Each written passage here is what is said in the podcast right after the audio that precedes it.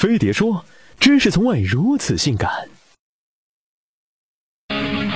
关于他们，江湖上曾流传着这样一个传说：身影穿梭在大街小巷，所到之处杀机四伏，追尾犹如泰山压顶，超车就像凌波微步，同时骂功更是伤人于无形，闻者惊心，听者丧胆。他们有个统一的名号——马路杀手。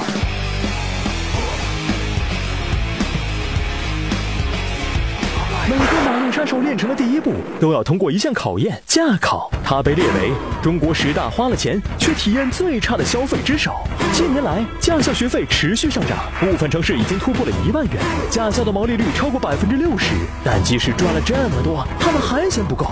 一些教练收红包收的比挂档都顺手。其实，自从驾考实施电子考之后，暗箱操作几乎不可能。但如今，还是有部分驾校在科目三路考时骗学员说交钱可以包过。路考有十几个交警和考试用车，都是电脑随机分配的，而且车内还有监控，教练根本不可能买通交警，所以这些钱最终都是进了教练自己的口袋。学车时，一些教练整天气焰嚣张，抽着中华，开着普桑，动不动就对学员破口大骂。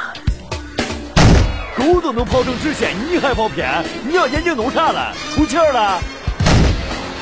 跟你说了几万遍了，下坡路段踩刹车要踩死，踩死会不会？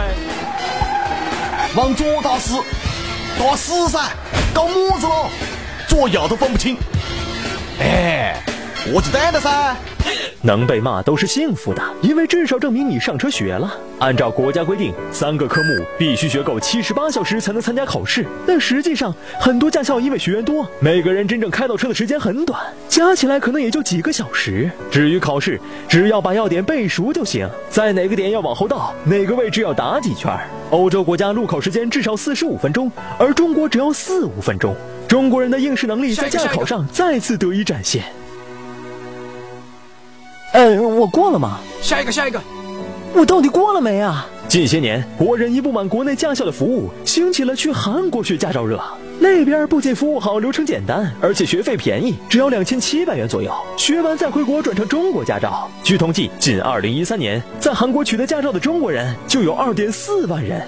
毕竟，在中国的驾考制度下，拿到驾照的那一刻才是真正学车的开始。然后，一批马路杀手上路了。杀手的一大特征是容易动怒。据广州日报的一项调查显示，有百分之五十七的司机承认自己是路怒族。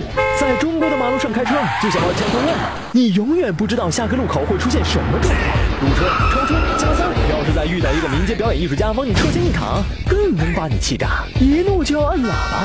据法国某知名汽车厂商调查显示，中国每辆车的喇叭平均要被按上四十万次，这个次数是欧洲的四十倍。